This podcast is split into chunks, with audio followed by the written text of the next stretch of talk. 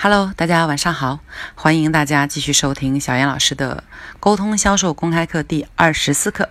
昨天我们的二十三课呢是在线直播的，讲的内容是沟通要保持同频。那么没有及时收听的小伙伴呢，去爬楼一下，后期呢我们也会转录再推送给大家。那么今天第二十四课呢，要教大家一个神奇的沟通技巧。这个神奇的沟通技巧呢是一个词，叫做因为。我们在现实生活当中经常会出现，呃，有一种情况，就是我们需要，呃，别人来配合我们完成某一件事情，或者别人让步让我们去做某一件事情。举个例子来说啊，比如说你，呃，去火车站买票吧。那火车站买票的时候，通常都有很多人。可是今天你有一件很急的事情，你着急赶回去陪你儿子过生日。那么这个时候，你看到前面的长龙，你呢又不敢插队，又不好插队，对吧？那么怎么样才能够通过沟通，让前面这些人都愿意为你让步呢？啊，有两种方法。第一种方法呢，你走过去跟别人讲说：“哎呀，你好，我非常的着急，你能不能让我先买？”一般来讲，大家想象一下。这种场景，我们得到让步的可能性呢，也是有的，但是几率会很低。那如果你换一种方法，你走到这个人群当中啊，人一一个一个人跟他们去沟通说：“你好，呃，因为我今天非常着急赶回去陪我儿子过生日，呃，现在呢，这个如果排队的话呢，我担心买到的票很晚，到时候回去就没有办法陪他参加他的生日会了，所以能不能麻烦你让我先买呢？”这里面，我们说明了希望请求对方帮助我们的一个理由啊，我们达成结果的可能性呢就会提高很多啊。大家仔细听一下这两个案例啊。第一个是，你好，我非常的着急，能不能让我买啊？能不能让我先买？这个呢，你只表达了你的需求，你没有表达你需求的理由。第二个呢是，你好，我非常的着急，因为我需要回家陪我儿子过生日，啊，如果我买票买到晚了，或者我买不到票的话，我将错过他的生日会，这将是一大遗憾，所以能不能请你帮我一下？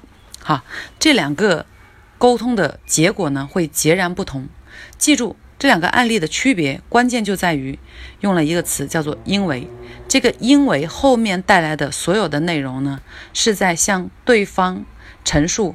你让他配合你这件事情的理由，人非常奇怪啊！每一个人都有一个单纯就是愿意为某一个理由而去做一件事情的这种思维习惯。大家不信呢，在生活中尝试一下啊。比如说，你今天大家一起吃饭啊，你跟你的好朋友，哎，然后呢，他呢正在吃一块鱼，然后你很想吃他那一块鱼，你跟他讲说，就剩最后一块鱼了，你能不能给我吃啊？他可能会说，我也喜欢吃啊。如果你跟他讲说，亲爱的，就剩最后一块鱼了，因为我吃鱼呢，能够补充蛋白质，对我的健康有好处啊。那么你现在能不能让给我吃啊？啊，对方 如果是是我们普通的人际交流呢，可能对方让步的可能比较大一点。当然啊，排除一种情况，你们俩就是损友，他说我偏不给你，那么这个是意外情况。也就是说呢。当我们想做一件事情的时候，我们去表达出我们要做这件这件事情的缘由，我们获得对方支持的可能性，对方让步的可能性呢就会更大啊。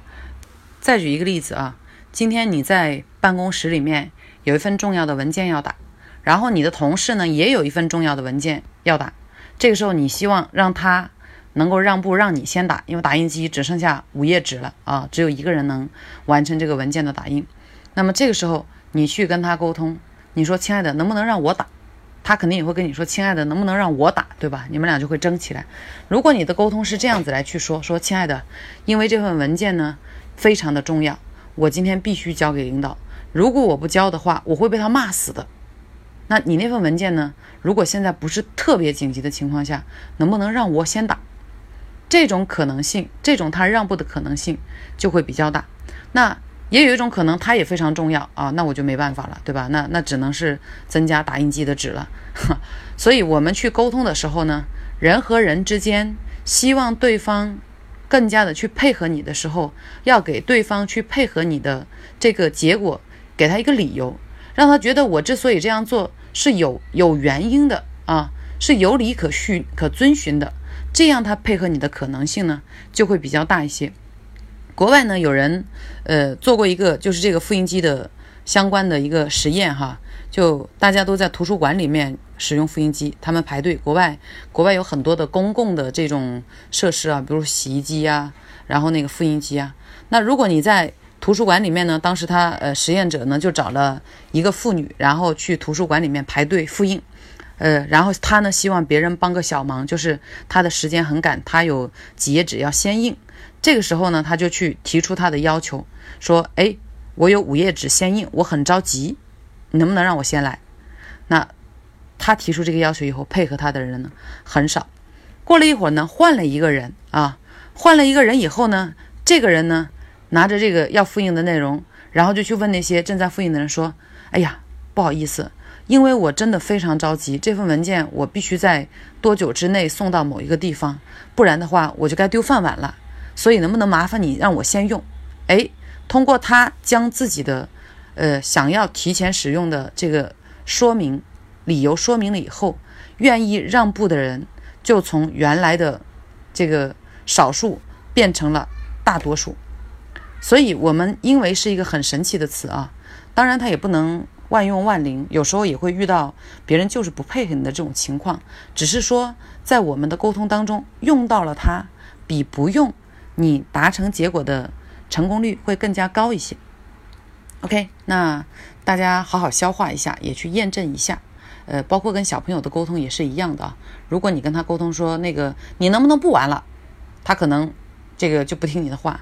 如果你跟他说，呃，因为呢，接下来我们要吃饭了，或者因为呢，接下来妈妈这个爸爸有事情要忙了，需要一个安静一点的环境，所以能不能你稍微晚一点再玩，或者能不能你到另外一个房间去玩？